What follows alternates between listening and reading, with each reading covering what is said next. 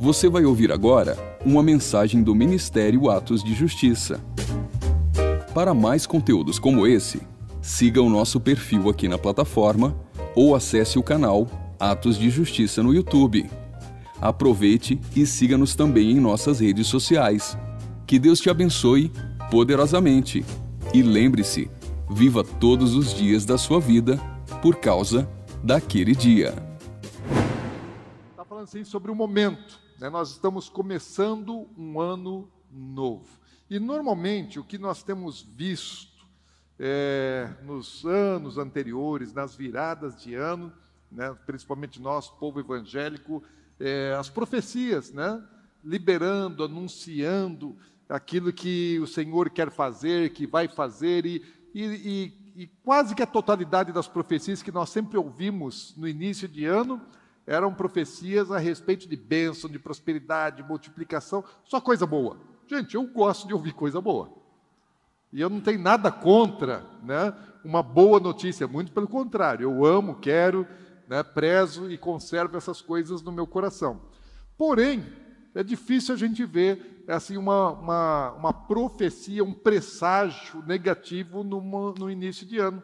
Até mesmo no ano de 2000, no início do, do ano de 2000, é quando nós estávamos às portas do início de uma pandemia, não sabíamos ainda o que ia acontecer, as profecias só diziam coisas boas. É ou não é? Você lembra disso? Então a gente não ouviu nada é, profético claramente a respeito daquilo que haveria de acontecer. E quando a gente deseja um feliz ano novo, a gente fala, sei isso de coração. Eu, quando eu abraço alguém, desejo um ano abençoado, um ano feliz, próspero na presença do Senhor.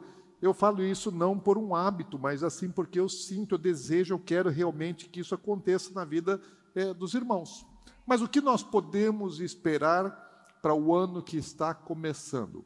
O que você pode aguardar para o ano de 2022? Eu já vou dizer que eu não sei. Eu não sei. Né? O Senhor não me revelou o que acontecerá, os eventos que virão nesse ano, mas uma coisa o Senhor colocou no meu coração é, na virada do ano, dia 31, e especialmente depois do dia 1, veio muito forte assim uma palavra do Senhor no meu espírito, na minha intimidade, o Senhor dizendo assim: ser forte e corajoso. E Deus falou várias vezes comigo, né, nesse, nesse, nessa virada de ano. Ser forte e corajoso. Isso me marcou. E quando é que nós vemos isso na Bíblia? Deus falou é para Josué. Josué era sucessor de Moisés, Moisés já havia morrido, agora Josué está na liderança do povo, e chegou um momento da conquista da terra prometida, terra que manda leite e mel, um tempo precioso, que Deus havia prometido para o seu povo e finalmente chegou a hora. E na hora que chegou o momento, o que, que Deus diz para Josué? Falou: a ser forte e corajoso. Por que, que Deus está dizendo para Josué exatamente naquele momento para que ele, para que ele não é, desanimasse, para que ele não esmurecesse? Porque eles iam entrar numa terra da promessa, porém não seria fácil.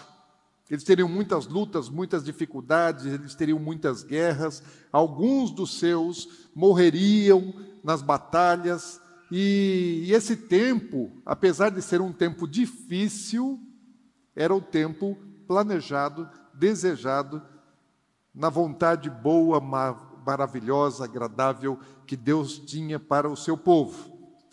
E eu e você? Nós em que momento nós estamos da nossa vida, do plano de Deus para a nossa vida de maneira individual e coletiva? O que está por vir no ano que já se iniciou?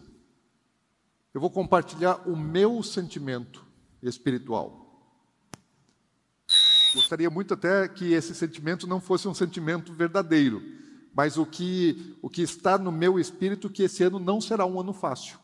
Não sei o que você sente, o que você, qual é a sua percepção espiritual do ambiente, mas eu sinto, eu percebo algo, né, me dizendo assim que esse ano não será um ano fácil e não é à toa então que Deus disse ser forte, corajoso, é, serve para mim, mas eu acredito que isso não é algo somente para mim, que isso é algo coletivo do tempo que nós é, estamos vivendo. E, e alguns sinais né, já nos dão é, motivo para a gente ficar com a antena ligada. Por exemplo, uma das coisas que nós é, precisamos estar atentos, porque a pandemia que parecia que estava assim sumindo, acabando, né, de repente voltou com novas variantes, felizmente é, menos letal, mas é, é, bastante contagiosa. Então tem muita gente aí com, com sintomas gripais, né, com, com influenza, com Covid, e nós precisamos é, nos cuidar. Até pedir, né, voltamos, a gente tinha parado de usar o álcool na recepção da igreja, voltamos a usar o álcool, né, cuidado com, com máscara, nós temos que tomar cuidados, né, temos que nos, nos precaver. Uma outra coisa que é, não é um negócio legal que está acontecendo é a inflação. A inflação parece que ela voltou, gente. Eu estou dizendo voltou porque eu vivi no tempo da inflação. Quem tem menos de 40 anos não sabe o que é isso. Mas eu, quando mais novo, é, eu lembro que quando eu recebia o meu salário, eu tinha que correr, tá dando um, um, um, um zunidinho aqui. É, quando, eu, quando eu recebia o salário, tinha que correr para o supermercado e fazer a compra do mês. Quem lembra disso? Ah, vocês têm mais de 40. Porque a gente tinha que ir para o supermercado fazer a compra do mês, porque se você não comprasse na hora que você recebeu o salário, a inflação ela era diária, ela era galopante. E se você deixasse para comprar na semana seguinte, se deixasse para comprar no final do mês, o seu poder de compra já tinha sido reduzido às vezes pela metade. Então, de um mês para o outro, né, o, o, salário ele era reajustado, porque a inflação era muito grande, então já tinha o um gatilho de reajuste salarial mensal por causa da inflação. E ela não está daquela maneira, mas está aí, né? já está corroendo o nosso poder de compra. Esse ano é um ano que nós teremos eleições, eleições é, para governo estadual, deputado estadual, federal, senador, presidente da República, e eu tenho uma preocupação em relação a isso, todos nós devemos ter, porque aquilo que as urnas decidirem vai nos afetar diretamente. Eu me preocupo se, se a esquerda reassume o poder, o que vai acontecer é, no Brasil. É, o que, que vai acontecer depois? Ainda mais agora com a impunidade, né? porque quando havia ainda é, é, justiça e não se podia fazer coisas erradas, roubar, é, acabar com a nação, né? É, fizeram. Agora imagina quando, quando a justiça já liberou tudo, ninguém mais é punido por coisa alguma. O que, que não vão aprontar no Brasil? Se voltarem ao poder. Eu lembro que em 2019, no final do ano, em dezembro, no culto de ceia de dezembro de 2019, foi dia 1 de dezembro eu trouxe é, uma mensagem que é o tema que me preocupa mais do que essas outras coisas que eu estou é, destacando aqui, a respeito do engano. Porque o pior cenário que nós estamos vivendo, isso não no plano nacional, mas mundial, é do engano, da manipulação, do controle. Isso está instalado e avançou muito em todo o planeta Terra é, nesses dois últimos anos. E há dois anos atrás, em dezembro de 2019, eu trouxe uma mensagem com o título, está lá no YouTube, que é Ninguém vos engane. Ninguém vos engane. Eu não vou repetir a, a mensagem, mas eu queria voltar no texto bíblico que está lá em 2 Tessalonicenses, no capítulo 2.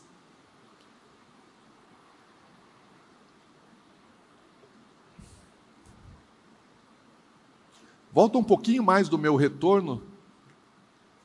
Deu uma, deu uma secada maior do que o, necessário, talvez.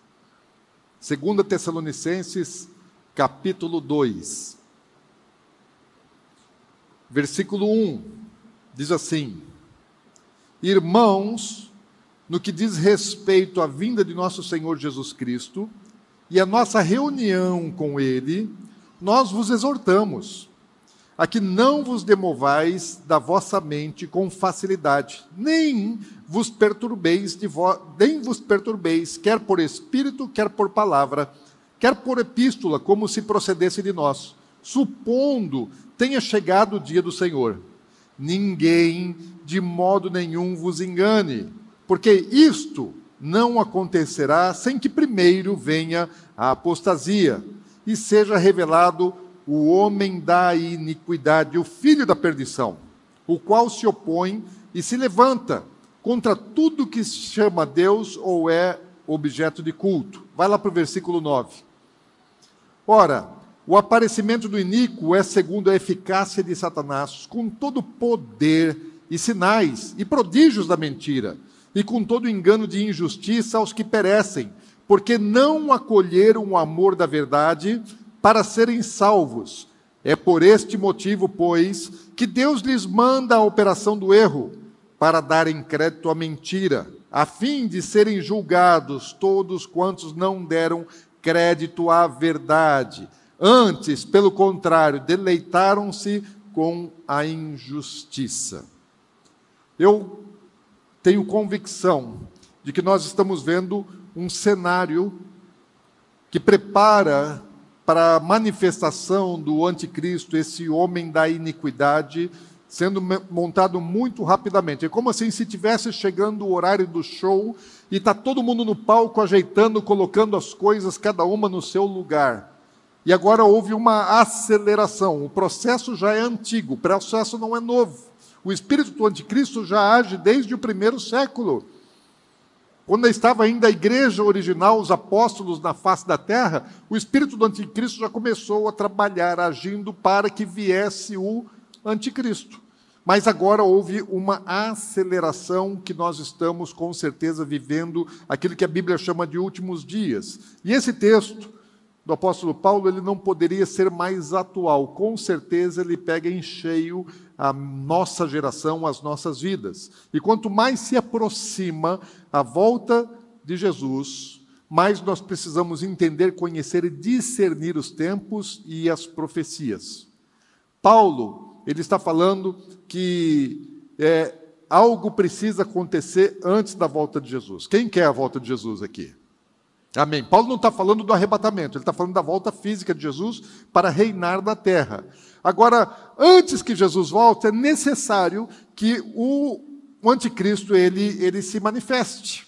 Ele fala assim: não acontecerá isso sem que primeiro venha apostasia e seja revelado o homem da iniquidade, o filho da perdição, a perdição. Agora, quem é esse ser? Quem é essa criatura que o profeta Daniel falou a respeito de, dele, falou bastante a respeito dele, tanto é que quando Jesus fala a respeito dele, ele, ele remete a Daniel, fala: Olha, você viu o que Daniel disse? Ou seja, Jesus está dizendo: Você quer saber mais a respeito desse cara? Vai ler o que Daniel falou, já está revelado na palavra de Deus. Mas Jesus menciona, fala a respeito dele, da vinda dele, da chegada dele. O apóstolo Paulo está falando aqui, fala em outras ocasiões. É, o apóstolo João, principalmente no livro de Apocalipse, vai falar bastante a respeito dessa, dessa figura e da sua ação na terra. E outras porções da Bíblia vão dizer. Agora, quem é ele? Ele é o Messias do reino das trevas. Ele é o falso Cristo. Assim como Jesus, ele é a encarnação divina, é Deus que se fez homem, o anticristo, ele é a encarnação é, de Satanás. E esse cara, quando, quando Satanás tiver, quando o diabo tiver encarnado nesse homem, ele se tornará é, o maior líder político que a terra já viu. Jesus não foi um líder político. Jesus será rei na terra, mas primeiramente ele fala assim: por enquanto meu reino não é daqui. O reino de Jesus, durante a sua vinda, a primeira vinda, é o reino espiritual. E o reino de Jesus hoje é espiritual. Será governo. Será governo, reinado, governo sobre toda a terra. Mas por enquanto é espiritual. Agora, esse cidadão aí, ele vai ser governante e o principal, maior, mais forte líder que a história já, já, já viu. Ele é maior do que Nimrod, maior do que os faraós do antigo Egito, maior do que Nabucodonosor, do que Alexandre o Grande, maior que todos os grandes imperadores do passado. Muitos líderes, governantes, reis que já passaram pela terra, eles eram apenas um sinal, um, um tipo de anticristo. Por exemplo, é, o faraó da saída do povo do Egito, lá do Êxodo, aquele faraó, ele era um tipo de anticristo. Antigo Bifânio era um tipo de anticristo. Nero, durante o primeiro século, ele era um tipo de anticristo. Hitler, no século passado, ele era um tipo de anticristo. Eles prenunciaram a vinda desse homem da iniquidade. Agora, quais as principais características é, desse, desse ser? Ele será um impostor. Impostor. Um grande enganador, um artista. O homem mais falso, mais mentiroso e mais enganador que já pisou na terra será esse cara. Nós já estamos até bastante acostumados com coisas falsas, né? O mundo vive muita falsidade. Muita falsidade, muita mentira, muito engano. A gente, a gente sabe, existe dinheiro falso, existe diploma falso, existe perfume falso, produto eletrônico falso, existe até dinheiro falso, né? se, fa se falsifica é, é, até remédio. Todo tipo de coisa está sendo é, é, falsificada. E algumas falsificações elas são é, tão bem feitas que somente especialistas conseguem é, descobrir né, o, o falso do verdadeiro. Talvez se você me mostrar uma, uma bolsa de grife aí, né, Chanel, Louis Vuitton, eu não vou saber dizer se é, se é verdadeira ou se é falsa, porque as falsificações elas, elas estão cada vez melhores, né, mais aprimoradas, então, às vezes, somente quem conhece muito, quem fabrica ou um especialista consegue identificar. Agora, a mais perfeita de todas as falsificações será esse cara. Ele vai ser a maior de todas as falsificações de todos os tempos. Por quê? Ele será o falso Cristo. Só existe coisa falsa porque existe verdadeiro. O diabo ele só pode agir porque existe uma verdade, ele trabalha no contraponto da verdade, no oposto da verdade, na inversão, na perversão da verdade. E esse falso Cristo existe porque existe um, um Cristo de verdade. E ele vai querer parecer-se com Jesus, como um Salvador, como um, um solucionador de todos os problemas da terra. Ele vem para instalar né, um governo inicialmente enganador de paz, de prosperidade, de bênçãos, mas de fato ele não é nada aquilo, ele é só um, um enganador, é só um mentiroso. E o mundo está ansioso por alguém que possa oferecer a ele né, aquilo que o mundo está, está, está necessitando. Há cerca de 50 anos atrás, um, um historiador britânico, o Arnold Toynbee, ele disse, ele disse o seguinte: falou que o mundo está pronto, ele está é, maduro para endeusar qualquer um novo César que consiga dar à sociedade caótica unidade e paz. E é interessante que unidade e paz é uma das coisas que esse falso Cristo vai trazer. Porque é isso que Jesus vai fazer durante o milênio. É uma das coisas que Jesus vai fazer durante o milênio. Ele vai unificar a terra e vai viver um, a terra vai viver um tempo de prosperidade, de paz, de alegria, de justiça. E o falso Cristo ele precisa é, passar isso, essa possibilidade. Agora, o, o, o falso Cristo, como é que ele vai conseguir isso? Qual é a técnica? Qual é o modo? Qual a maneira de conseguir enganar o mundo todo? É através da mentira. A base de tudo aquilo que ele faz é mentira. Satanás é o pai da mentira. Jesus disse lá em João no capítulo 8, no versículo 44, ele disse assim: Vós sois o diabo, que é vosso pai, e quereis satisfazer-lhe os desejos. Ele foi homicida desde o princípio, jamais se firmou na verdade, porque nele não há verdade. Quando ele profere mentiras, fala do que lhe é próprio, porque é mentiroso e pai da mentira. Jesus estava assim confrontando ali os fariseus que vieram confrontar a ele, Jesus está falando a respeito da sua, da sua filiação divina, que é o filho de Deus, e os, e os fariseus estavam querendo dizer que ele era filho do diabo, ele falando, filho do diabo são vocês. Por que, que vocês são filho do diabo? Porque vocês fazem aquilo que lhe é peculiar. O que, que é peculiar a Satanás? A mentira. Ele inventou a mentira, ele é o pai da mentira. Deus criou todas as coisas, e o que o diabo faz é pegar aquilo que Deus fez e inverter, fazer o inverso, fazer o contrário, através da mentira. E Jesus está dizendo assim: todos os mentirosos são filho do diabo. Quem ama, quem pratica mentira, tem um pai, está né? Tá fazendo aquilo que aprendeu do seu pai. Sabe que nos dois últimos capítulos da Bíblia, Livro de Apocalipse, no capítulo 21 e no capítulo 22, Jesus ele fala três vezes, no encerramento da Bíblia, ele fala três vezes que todos os mentirosos não herdarão o reino dos céus. Que todo aquele que ama, que pratica mentira, o lugar dele será no lago de fogo que arde eternamente. Você acredita na Bíblia? Amém? Vocês acham que Jesus ele estava falando a verdade ou ele estava mentindo? Se Jesus disse que os mentirosos não herdarão o reino dos céus, é verdade. Então, se você tem a prática da mentira, presta atenção. Escuta o que a palavra do Senhor diz. Jesus disse: os mentirosos não serão salvos.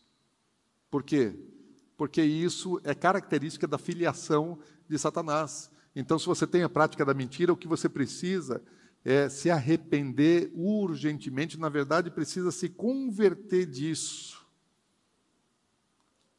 A mentira é um negócio tão, tão sério, tão sério que Jesus não deixou passar, colocou no mesmo nível dos homicídios, do roubo, é, dos adultérios e todas as, as, outras coisas que nós consideramos é, é, pecaminosas, contaminadas. E Jesus colocou exatamente no mesmo nível de tudo aquilo que você considera péssimo, por exemplo, homicídio. Colocou mentiroso e homicida no mesmo nível. Sabe que crente não mente, amém? Amém? Crente não mente. Se você está mentindo, se converta. Conta-se né, que John Wesley, John Wesley foi um grande avivalista. Né, nos dias dele, Deus estava operando coisas maravilhosas através da vida dele, do ministério e de outras pessoas também. E sabe que pastor gosta de brincar, né? Os pastores gostam muito de brincar entre eles. Ficam sacaneando, brincando, fazendo piadinha uns com os outros. E os amigos de John Wesley, os pastores, né? Falam assim: vamos fazer uma pegadinha com John? Bom, daí eles foram para um restaurante e combinaram entre eles assim que eles iam, iam pregar uma peça no, no, no John Wesley. E quando eles estão sentados à mesa, então entra um dos pastores meio espavorido, assim, apavorado, né? Fala, gente, gente, gente, venham ver, venham ver, lá fora tem uma vaca voando. E quando ele falou tem uma vaca voando, John Wesley empurrou a cadeira para trás e saiu correndo e foi lá para fora para ver a vaca voando. Quando ele chegou lá, os pastores começaram a rir dele. Falou, John, você realmente acreditou que tinha uma vaca voando? Ele respondeu: Eu prefiro acreditar que uma vaca voa do que um crente minta. Amém? Crente não mente. Agora, Satanás ele, ele é hábil em fazer com que a mentira pareça verdade. Essa é a grande especialidade dele. Né? E, não, e Paulo fala assim que não é de se admirar que Satanás se transforma em anjo de luz. É falso, né? Parece verdadeiro. Eu sou do tempo também, já que a gente está falando de coisa antiga, de inflação, coisa, quem é do tempo do Denorex aí? Ah, estão querendo se esconder, né? Parece, mas não é, mas tem um monte de gente aí do tempo do Denorex, né? A Bíblia diz que Satanás, ele, ele é a serpente, o diabo, sedutor de todo mundo. Está lá em Apocalipse, no capítulo 12. Falou, ele é sedutor do mundo todo. O que é essa palavra aqui, sedutor? É aquele que faz desviar da verdade e, e, leva a pessoa, o mundo todo, pelo caminho do erro. E no caso aqui, com um destino: a condenação eterna. Esse é o propósito dele. Desviar as pessoas da verdade e conduzi-las pelo erro para a condenação eterna. Esse é o projeto de Satanás para a humanidade. Deus quer salvar o homem e o diabo quer levar o homem para o inferno, porque esse é o lugar já destinado para ele. O inferno não foi feito para o homem, foi feito para Satanás e para os seus anjos. Mas ele, sabendo que ele não tem como mudar a situação e o destino final dele, ele quer levar o máximo de gente possível consigo. Ele é tão enganador que ele conseguiu enganar um terço dos anjos. Os anjos estavam lá nos céus, servindo a Deus, nunca tinham ouvido uma mentira e se deixaram enganar por Satanás por causa da mentira. Ele enganou Eva. Eva estava lá no paraíso, tudo jóia, tudo perfeito, não tinha necessidade, não tinha problema na vida. Pensa, uma mulher que não tinha uma falsa amiga, para dizer que o cabelo dela estava bonito. Ela não tinha é, é, uma concorrente. Ela não tinha uma sogra bajuladora de Adão. Ela não tinha problema de ruga, uma gordurinha a mais. Eva não tinha problema, gente. E, no entanto, se deixou seduzir por Satanás. Caiu na mentira do capeta. Agora, você já percebeu, você já notou que a maior parte das pessoas é, ao nosso redor, elas não têm assim uma tanta aversão à mentira. Quantas vezes você já percebeu que as pessoas, alguém estava conversando com você e estava mentindo para você? Alguém já percebeu, sabe, ah, essa pessoa está tá mentindo para mim? Já. Eu também. Agora, o que, que você faz quando você percebe que alguém está mentindo? Na maior parte das vezes, né, a nossa inclinação é fazer de conta que passa por cima. Gente, mentira tem que ser confrontada. Nós temos que lançar luz, porque à medida que a gente permite que a mentira é, seja estabelecida, nós damos lugar para a obra de Satanás, das trevas. Então, toda mentira precisa ser confrontada, nós precisamos ter aversão à mentira. Lembro uma, uma ocasião, tinha uma funcionária em casa, tínhamos duas funcionárias. E quem lida com, com as coisas domésticas, né, sempre é a esposa, é a Ana Paula. E, e aí um dia uma funcionária faltou na segunda-feira. Pensa assim, Ana Paula, do jeito que ela é, é exigente, cuidadosa com as coisas da casa. Aí a funcionária falta na segunda-feira. Não tem pior dia para faltar na sua casa né, do que segunda-feira. Daí a funcionária chega na terça-feira e a Ana Paula fica nervosa com isso. Né? Ficou nervosa, ficou irritada, e eu fico longe. Né? Quando eu vejo uma situação dessa, já dá vontade de ficar o dia inteiro longe de casa para que a coisa não, não vire para o meu lado. Não tenho culpa. Aí fala, mas o problema não é meu, deixa que elas se entendam. Só que daí na terça-feira chega a funcionária e ela é, vai se justificar pela ausência e ela mente. Claramente ela estava mentindo. Só que na hora que ela mentiu a razão da ausência dela, daí eu falei, Ana Paula, agora o problema já não é mais com você. Agora a questão é comigo. Eu cheguei, cheguei na funcionária, não era crente. Falou, olha, é o seguinte, você faltar, você se resolve com a Ana Paula. Agora você mentir na minha casa não pode. A minha casa não pode entrar mentira. Eu não aceito, eu não admito. Você pode até faltar um monte de vezes, mas você mentir aqui não. De jeito nenhum. Nessa casa não tem lugar para isso. E nós precisamos ser firmes em relação a tudo aquilo que o inimigo tenta fazer. Sabe, o Brasil é, é o Brasil é um país de mentira.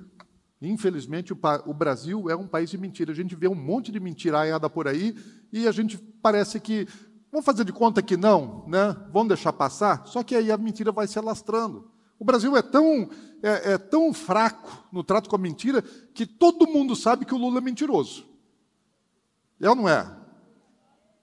Vocês concordam, gente? Alguém, alguém em sã consciência olha para o Lula falando e pensa: não, esse cara só fala a verdade? Não, todo mundo sabe que ele só fala mentira. O cara mente, mente, mente, mente, mente, mente, mente. O tempo todo o cara está mentindo. Ainda assim tem um monte de gente que vota nele, que gosta dele. Daí o presidente, né, o, não estou fazendo propaganda política não, mas se o, o, Bolsonaro vai lá e fala a verdade, todo mundo cai de pau nele. O Lula mente, mente, mente, todo mundo aprova. Eu não consigo entender um negócio desse. Por que as pessoas não têm aversão à mentira? Eu imagino que é porque também são mentirosas. E aí você não vai condenar aquilo que você também pratica. Agora, vamos voltar aqui para o anticristo antes que ele se manifeste fisicamente como um governante do mundo, qual é a situação dele? É uma situação espiritual. Então, o espírito do anticristo já age, como Paulo fala aqui no versículo 7 do texto que nós lemos, né? Que o, o mistério da iniquidade já opera. Desde aquele tempo, já estava agindo no mundo.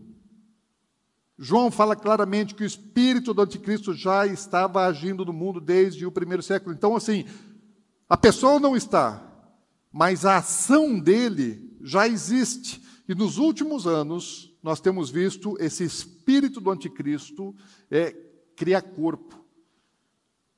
Como? Através da mentira e do engano. A pandemia que nós estamos vivendo, ela é real. Não dá para você negar, não, não existe pandemia. Claro que existe. Né? Eu fiquei 53 dias internado numa UTI, eu peguei o vírus.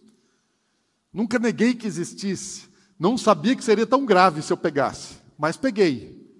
E eu sabia que era verdadeiro e existe a pandemia real. Ninguém pode negar isso. Porém, ela tem sido usada é, de maneira política para estabelecer controle sobre a vida das pessoas e preparar a vinda do anticristo.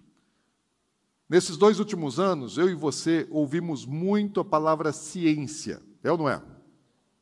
E como que nós ouvimos a, a, a, invocação da ciência? Como se fosse assim, a invocação de uma verdade, porém não comprovada através dos métodos científicos.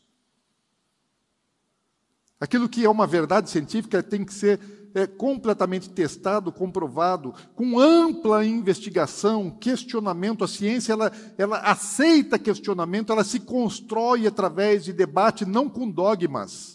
Não é, é isso e é isso, pronto, está acabado. Não, não é isso. Isso não é ciência. Aliás, a ciência ela não entra nas questões dogmáticas, não entra na questão da religião, não, não rejeita a religião, porém a religião não é seu objeto. Por quê? Porque não pode ser testado e aprovado segundo os métodos e técnicas de pesquisa científica. É uma questão é, de convicção, de fé. E a ciência ela não se move, não se constrói com convicções particulares, pessoais e com dogmas. Mas o que, é que a gente tem visto ser feito em relação à ciência? Quem é que fala hoje sobre, sobre a ciência no mundo? Quem está falando sobre ciência no mundo não são cientistas, quem está falando sobre ciência é político e jornalista. Mudou a interlocução. Quem é que fala o que é ciência? Os políticos estão falando que é ciência, é o Dória, é o Omar Aziz, e aí essa galera aí é que está dizendo o que é ciência. E o William Bonner e todos os outros jornalistas da grande mídia. Esses caras estão estabelecendo algo que invocam como ciência e se estabelece como algo inquestionável, é isso, e toda opinião contrária é completamente rechaçada. Tem muitos médicos e cientistas que pensam diferente do que essa corrente está dizendo. Mas sempre que eles se expressam, o que acontece com eles? Com médicos e cientistas. Eles são bloqueados, eles são cancelados e eles têm a sua reputação destruída. Isso não é ciência, gente. Ciência se debate, ciência se discute. O que nós estamos vendo é a utilização daquilo que eles estão chamando de ciência para estabelecer controle. Isso é governo comunista.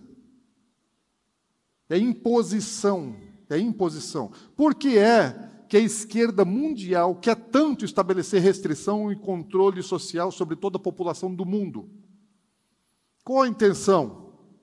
Por que, que a grande mídia trabalha tanto para manter a população acuada, medrosa, apavorada? Deus não nos deu o espírito de medo. Deus não coloca medo. Quem trabalha com medo é o diabo. E a mídia trabalha com medo. E com muita manipulação. Mas eu acho até que a, a pergunta certa seria: quem está no controle? Porque são muitas vozes falando a mesma coisa. Só que, para para ver, quem são essas vozes? Qual é o seu passado?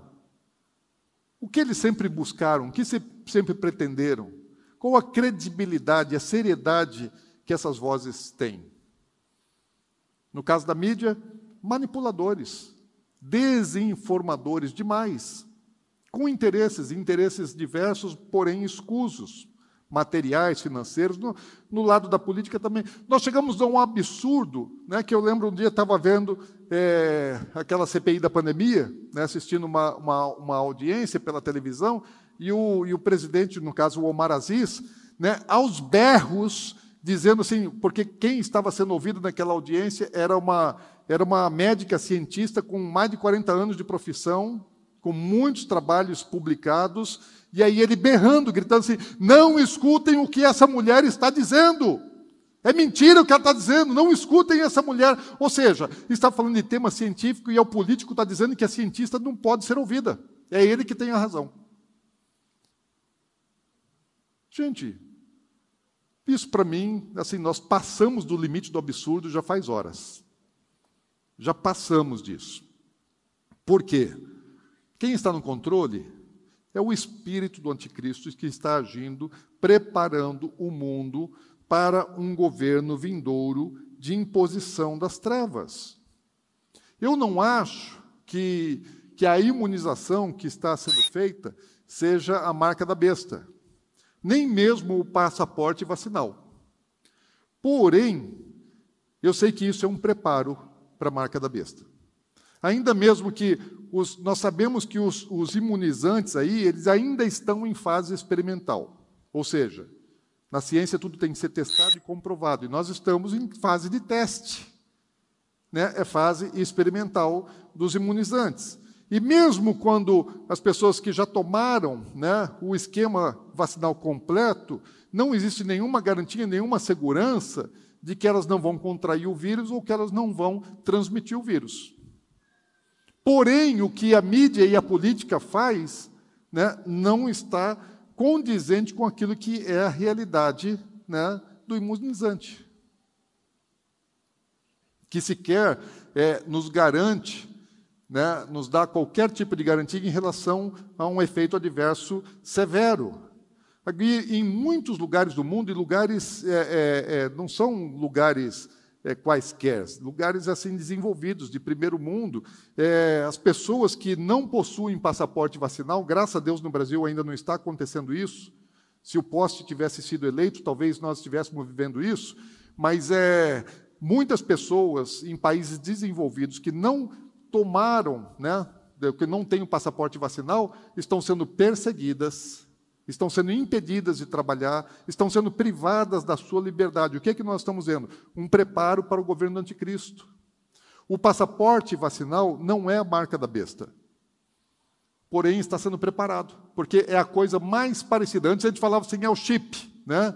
o, o, o microchip, nanochip, e, e a gente sabe que, que é, algumas tecnologias, as coisas vão mudando e daqui a pouco algo que nós não, não, não fazia parte da nossa realidade, de repente faz parte da realidade e tem uma aderência maior com aquilo que a Bíblia está dizendo, porque a Bíblia é mais atual do que o jornal de hoje, mais atual do que o jornal de amanhã, porque ela está falando de coisas que vão acontecer né, daqui até a volta de Jesus e depois disso ainda. É super atual, mas o passaporte vacinal é a coisa que mais se adere, que mais prepara para a marca da besta, segundo aquilo que a gente lê na Bíblia. Quer ver? Olha lá em, em Apocalipse, abre, abre Apocalipse no capítulo 13.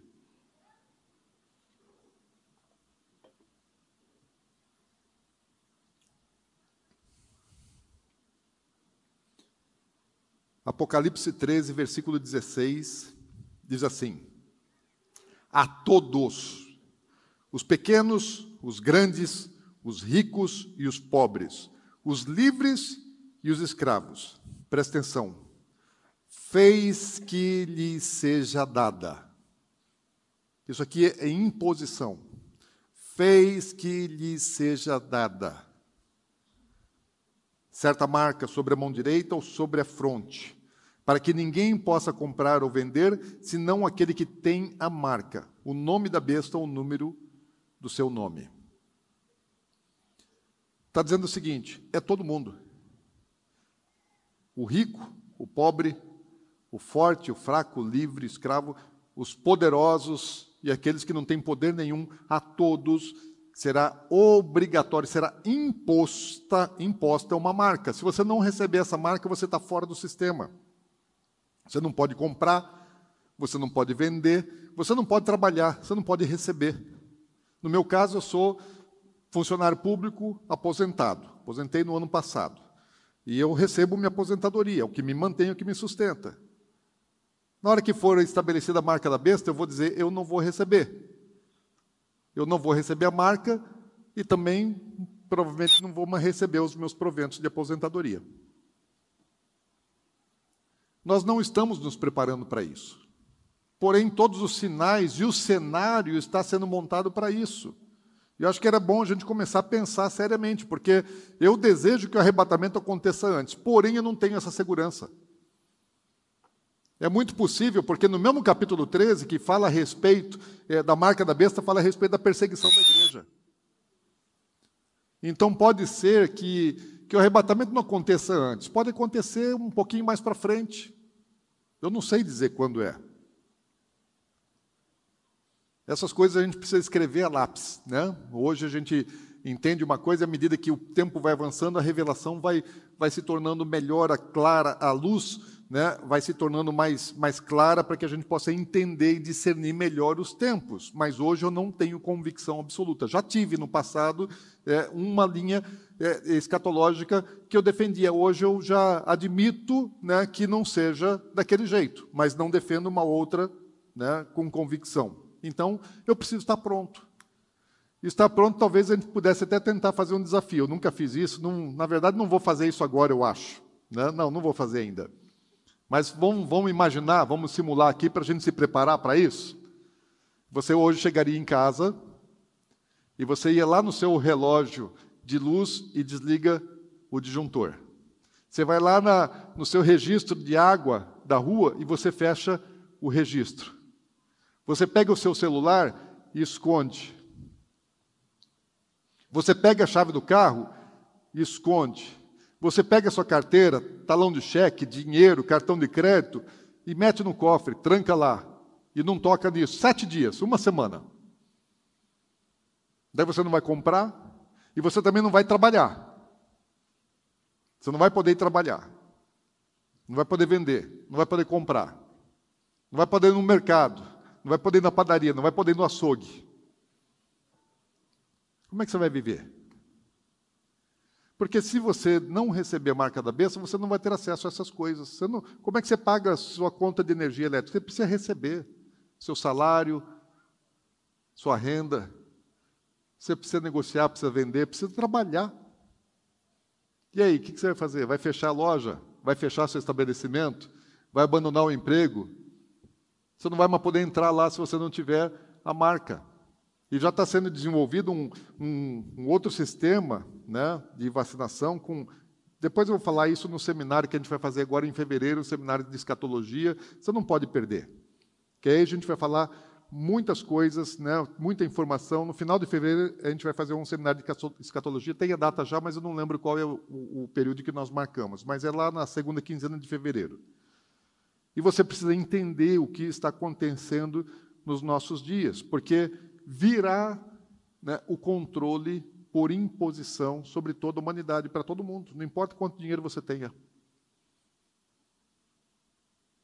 Essa semana agora, a gente está vendo lá, o, o, o, número um do tênis mundial, né, o Djokovic, ele quase não pôde participar do Grand Slam lá da Austrália. Porque na Austrália você só entra se tiver passaporte vacinal. E ele, como ele não tem, né, ele não quis a vacinação, então ele quase não pôde ir. Ele está lá num hotel, eles deixaram ele ir, abriram uma, fizeram uma concessão, e ele está num hotel né, é, fechado lá, guardado, esperando até passar o prazo que ele vai precisar ficar ali, enfim. É, então, até o pai dele falou assim, que ele está preso, mas é, ele é o homem mais livre que tem lá. Só que vai chegar um tempo que não vai mais ter concessão para ninguém. Fizeram concessão para ele pela importância dele para o torneio, enfim, né? isso representa muito dinheiro. Então abriram uma, uma brechinha para ele, mas não haverá concessão, vai ser imposto controle. E hoje eu acredito que virá pela via sanitária. Porque todo mundo defende. E se vier, o que você vai fazer? Qual será a sua decisão? Eu já decidi que a marca da besta eu não vou, eu não vou aceitar. Eu prefiro morrer, eu prefiro passar necessidade, mas eu vou depender de Deus. Deus não vai me abandonar, não vai me, não vai me deixar. Então, se eu decido ficar com Ele, Ele não me deixa. Mas as dificuldades, elas vêm. Eu não vou passar o resto da eternidade no inferno. Então não vou receber essa marca mais de jeito nenhum. Agora, como é que vem esse controle desse sistema maligno das trevas? Não vem de uma maneira assim repentina, ele vem sendo trabalhado gradativamente. E ele vem primeiramente pelo engano. Existem três fases. Três fases. A primeira fase é a fase do engano, da mudança de mentalidade. É de consciência, de pensamento. E aí ele quer mudar o pensamento das pessoas é através da mentira, engano. A segunda fase é perseguição. Perseguição a quem? A todos aqueles que não se submeteram ao seu engano, aqueles que não receberam a mentira, que não estão vivendo segundo a mentira, vão ser perseguidos. E a última fase é guerra. E a guerra vai ser, eu estou falando das profecias, né? Como é que estão, como é que as profecias estão colocadas a respeito disso? Primeiro ele engana, a maior parte da população mundial. Aqueles que ele não enganou, ele vai perseguir e vai matar muitos. E a última etapa, guerra. Contra quem? Contra Israel. Jesus ele volta quando é, o anticristo e as nações da terra estão é, indo contra Israel para destruir Israel. Então são três fases. Então a primeira fase é a fase do engano. E essa fase já está extremamente avançada e acelerada nesse, nesses últimos tempos. Assim, o pensamento, a filosofia das trevas já se estabeleceu na vida humana, e especialmente no último século. Antes, até no período das trevas, todo mundo sabia o que era certo e errado, bem e mal, sacro e profano. Havia uma, uma divisão muito clara entre trevas e luz, mas aí inventaram o negócio de relativizar o bem e o mal. Hoje é relativo. Ah, depende. Isso é certo ou errado? Depende. Isso é bom ou ruim? Ah, depende. Então, estão relativizando o bem e o mal. Daí vem o pensamento marxista, que é um pensamento é, ateísta, contra Deus, expressamente contra Deus. Nós lemos aqui no texto que ele se levanta contra tudo que se chama Deus e toda forma de culto. Então, o marxismo é isso.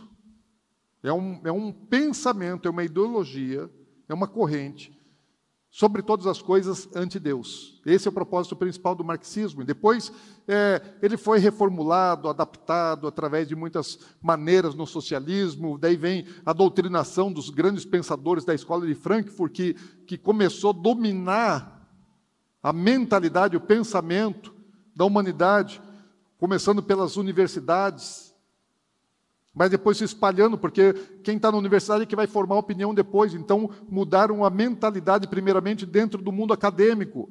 E aí, dentro do mundo acadêmico, depois se espalha para todos os níveis, e não só na universidade, mas na área da educação, até o nível do ensino infantil. Pensamento humanista, secularista, ideologia de gênero, todas essas coisas, o que, que eles estão fazendo? Isso aí é um engano e a mentira das trevas para desconstruir o pensamento baseado na palavra de Deus. A sociedade é, ocidental, ela tem uma, ainda que as pessoas não sejam crentes em Jesus Cristo, tem uma base, tem uma base de pensamento, de fé, de crença, existe uma base de princípios, de valores, que são valores judaico-cristãos sistema de leis baseado no, nos princípios, nos valores judaico-cristãos. E o que, que o, enganador quer fazer? Desconstruir essa forma de se pensar. E estabelecer um pensamento contrário à palavra de Deus. Esse, a Bíblia, e o pensamento judaico-cristão é o grande adversário a ser destruído através do engano da mentira de Satanás. Estão comigo? Satanás ele tem muitas estratégias, ele sabe o que fazer, ele trabalha com o tempo já há milênios, né? Agora o tempo dele está se encurtando, ele está desesperado, como diz lá em Apocalipse 12, está apavorado o bichinho, sabendo que lhe resta pouco tempo. Agora, qual é a estratégia dele? Ele sempre trabalhou para afastar o homem de Deus, afastar do, da palavra, fazer com que você esteja muito mais interessado no WhatsApp do que na palavra de Deus. Quem te atrai para a mídia social, para a rede social e te afasta da, da meditação na palavra de Deus e da oração, não é o Espírito Santo. Que é o espírito das trevas, é o espírito do anticristo. Ele não quer que você tenha a palavra dentro da sua mente e do seu coração. Não quer. Então ele vai te oferecer um monte de outras coisas, vai te atrair para muitas outras coisas, dentro da sua própria natureza, da nossa natureza pecaminosa. Eu e você temos uma natureza ruim, nós temos inclinação para o bem, nós temos inclinação para o mal, todos nós. Por mais santo que você seja, você tem inclinação para o mal dentro de você. E o diabo sabe muito bem, ele tenta usar isso, a nossa inclinação ruim, e faz a gente pensar, imaginar que isso é ser livre. É uma grande mentira. Fazer a gente pensar que nós somos livres. Livres para quê? Livre para eu fazer o que eu quero, quando eu quero, como eu, como, como eu quero, aonde eu quero. Livre para decidir o que eu faço com o corpo que Deus me deu. Tem liberdade. Ah, o corpo é meu, meu corpo, minhas regras. Deus te deu o corpo. Não, eu sou livre. Livre para quê? Para para a prática de sexo da maneira como Deus chama de ilícita, ou pecado. Livre para ter, manter vícios, livre. Ah, eu sou livre, eu sou dono do meu próprio dinheiro. Tudo que você tem é Deus quem te deu, está na Bíblia. Tudo que nós temos é Deus quem nos dá. Se Deus não te dá, você não tem nada. Você vai trabalhar, lógico que você trabalha. E se você não trabalhar, Deus também não te dá. Então você precisa fazer a sua parte. Mas você só alcança a conquista porque Deus permite. Fala, não, eu sou dono das minhas coisas, do meu dinheiro, eu faço o que eu quero. Mentira. Ele quer fazer você pensar que você é, é, livre de. Você não precisa se submeter a ninguém. Não, eu não me submeto a ninguém. Ou inventou, né?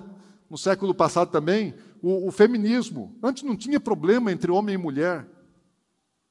Existiam é, distúrbios de, de, de forma de proceder, de agir, tinha os caras violentos, machistas. Isso aí é, também é um engano, é uma mentira. É não exercer o sacerdócio, de dar o amor e a própria vida pela mulher, pela esposa. Mas daí acha que o feminismo é liberdade e independência. Liberdade para controlar outras pessoas. Tudo isso não é liberdade. Tudo isso é escravidão criada pela mente maligna de Satanás. Então a pessoa pensa que está fazendo a própria vontade, mas na verdade ela está fazendo a vontade do diabo. Caiu na mentira do cão. Estão comigo, gente? Amém? Agora, Deus não faz isso. Isso é estratégia de Satanás. Deus trabalha de uma maneira muito diferente. Eu, aliás, é sempre assim, né? Deus faz de um jeito, Satanás faz do outro. Então, o que, que o diabo faz? Ele trabalha às escondidas, tentando te convencer de alguma coisa. Ele não se mostra, ele se esconde. E Deus? Deus ele fala claramente. Ele fala assim: Eu sou o Senhor, eu sou o Deus criador dos céus e da terra. E você precisa se submeter a mim e obedecer a toda a minha vontade. Deus é claro, Deus é direto, Deus não mente, Deus não, não enfeita o pavão, não doura a pílula. Deus é verdadeiro, ele fala: a realidade é essa. Eu e você somos criaturas feitas por Deus, e Deus é Senhor sobre tudo que existe, Ele é dono de tudo. E eu preciso me submeter a Deus por causa de quem Ele é, e eu preciso obedecer os seus mandamentos porque isso é bom para mim, e quando eu faço isso, Ele me abençoa, Ele me prospera, e na vida vindoura, a vida eterna. Deus é claro, é simples, é direto. O diabo não, ele manipula, ele engana. Na verdade, o ser humano, na condição que nós existimos nessa terra, ele nunca foi livre ou independente, jamais. Nunca o homem foi livre ou independente. Ou você está fazendo a vontade de Deus, se submetendo a Ele, ou você está fazendo a vontade do diabo, mesmo sem saber que está. Então você é servo. Eu e você somos servos. Ou servimos a Deus, ou nós servimos a Satanás. O que é que você prefere? Andar na verdade ou se enganar e andar nas trevas. Sabe que nos últimos dias, Satanás ele vai deixar de agir da maneira como ele age agora. porque ele vai revelar a sua verdadeira identidade. Hoje ele ainda trabalha no oculto, está se revelando. Está se revelando. Mas as pessoas estão se acostumando com quem é Satanás. Se acostumam através dos filmes, dos desenhos, né, dos games, então já não é mais pavoroso, não é mais assustador, já é até legal. Né? As pessoas já tatuam diabo na perna, no braço, no peito, nas costas, em tudo. Muitas das manifestações e formas que ele é, tenta se mostrar para o homem, mas ele ainda tenta trabalhar na mentira, no engano.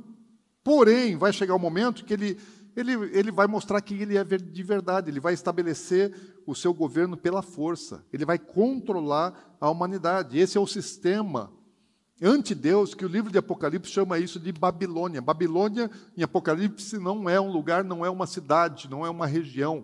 Babilônia, em Apocalipse, é um sistema, é um sistema político, religioso e econômico de dominação, de controle total sobre, sobre a humanidade. E daqui para frente, entenda isso, daqui para frente, a coisa vai estreitar, vai embretar, está sendo conduzida, direcionada para isso. Essa facilidade, a liberdade da pregação, da vida, a nossa liberdade, ela está sendo tirada aos poucos. Para onde? Está sendo embretado, nós estamos sendo conduzidos como rebanho para o matadouro. Porque é isso que o diabo quer.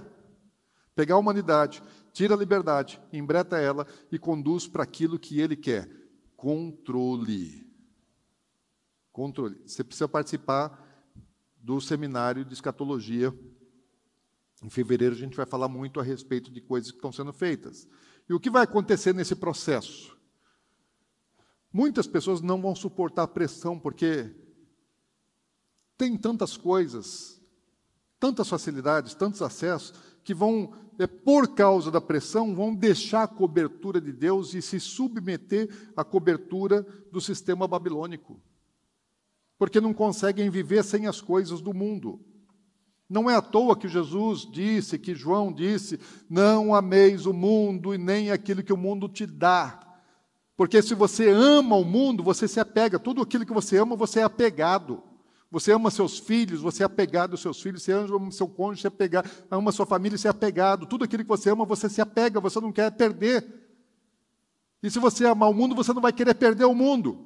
Só que daí vai ter condição para você não perder o mundo. Aceita minha marca, porque o mundo é meu. De fato, é isso que ele vai fazer. E aí muitas pessoas não sabendo viver sem as coisas desse mundo, sem as facilidades, sem as ofertas desse mundo, vão deixar Deus para se submeter a Satanás. Só que vão perder a eternidade.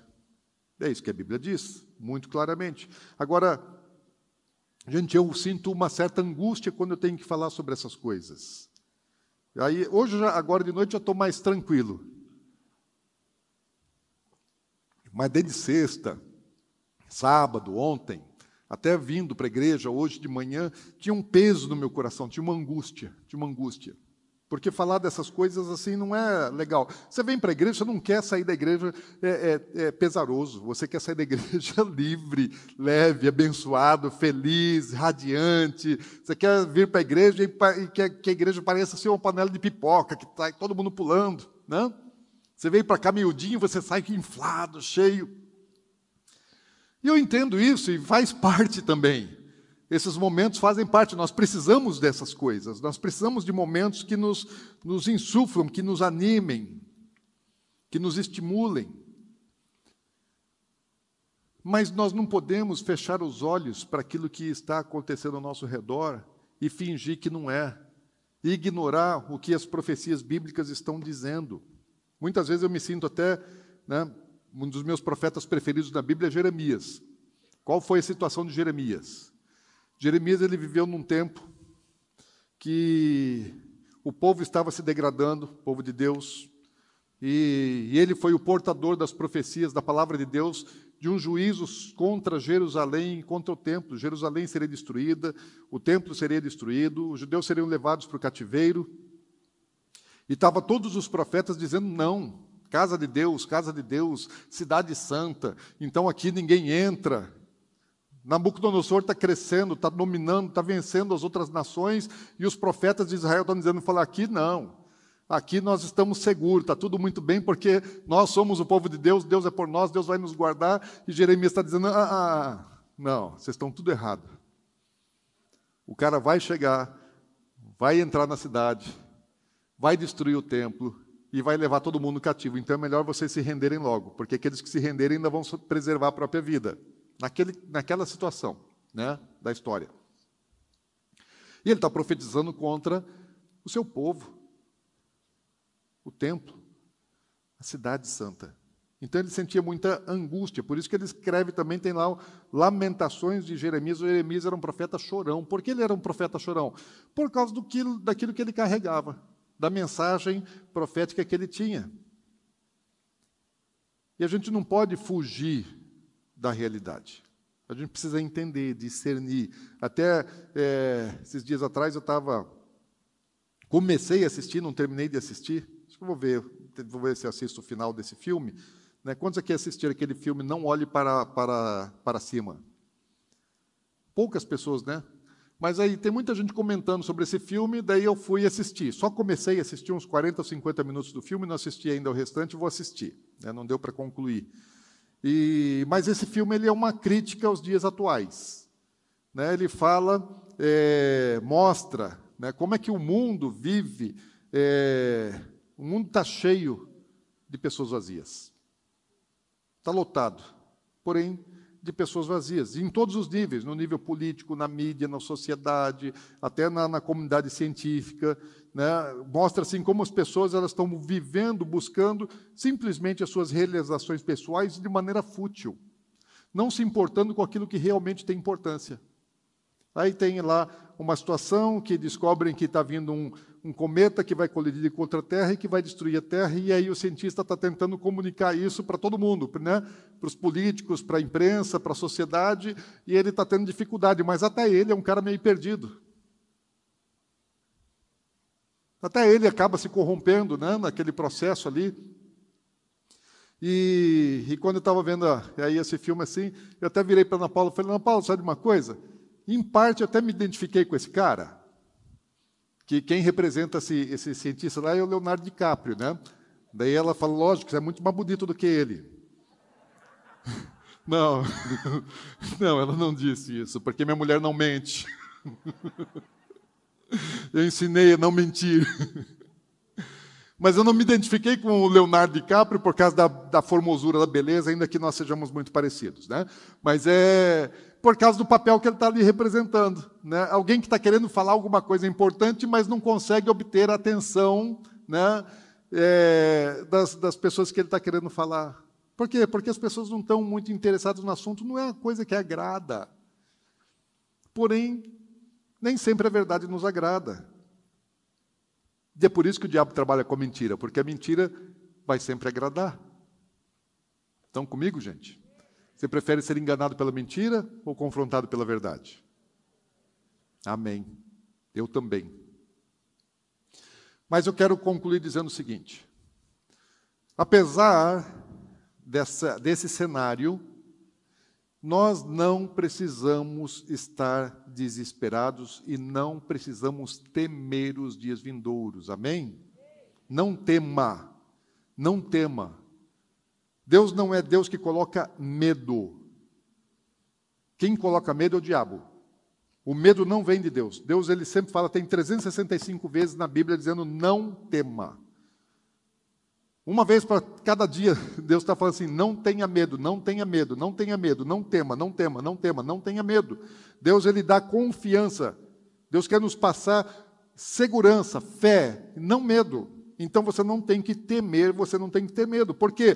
Porque aquilo que vai acontecer é necessário que aconteça para que Jesus venha. E enquanto Jesus não voltar, nós não recebemos a nossa redenção completa.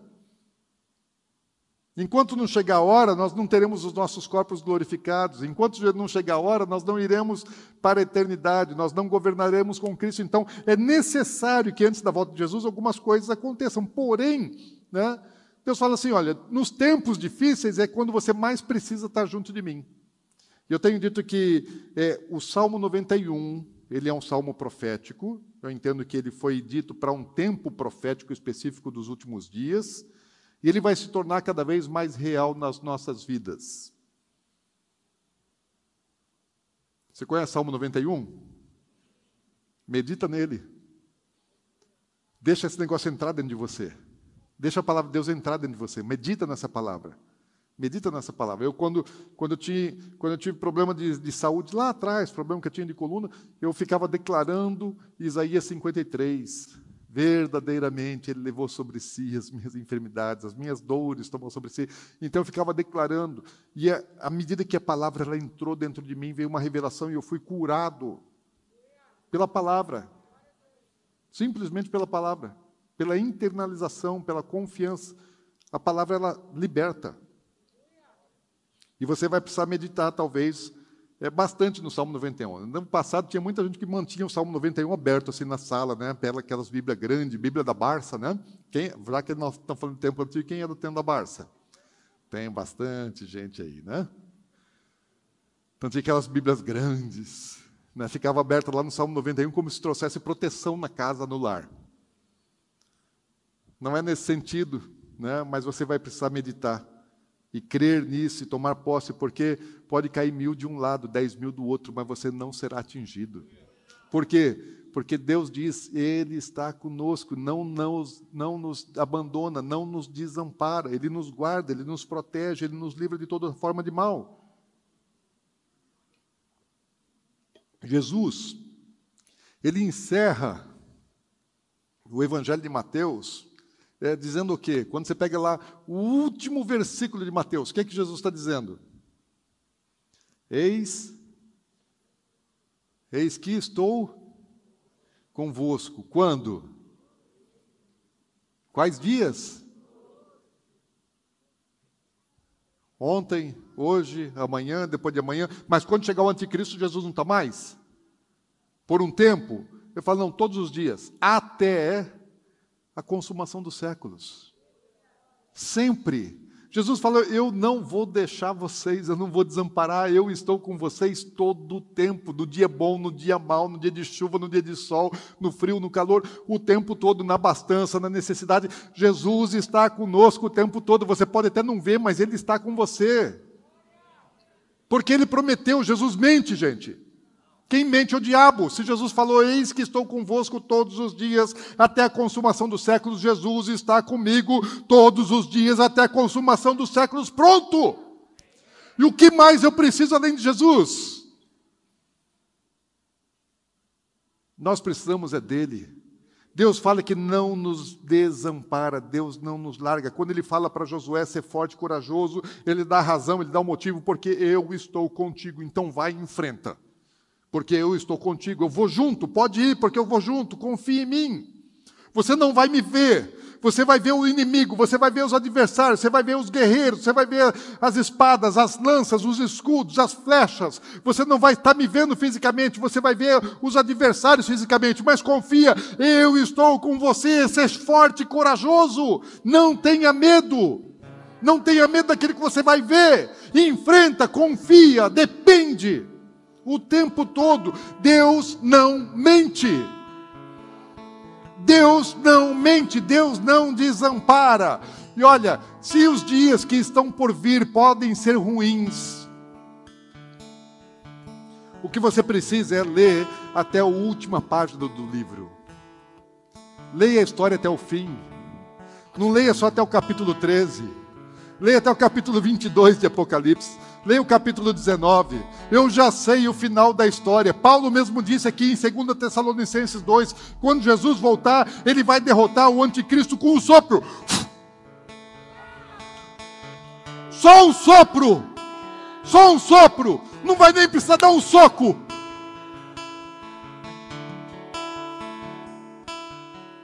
Eu já sei o final da história. Eu já sei quem é que ganha e quem é que perde. Eu já tomei minha decisão de que lado é que eu vou ficar. Alguns acham assim, vão vencer por um tempo, né? Do lado do anticristo. Caíram no conto, na mentira do cão. Mas Jesus já venceu, já está determinado. O diabo será derrotado, será aprisionado. E Jesus vai reinar na terra por mil anos e nós reinaremos com ele, porque isso já está prometido. Só que para quem quer isso? É ao que vencer.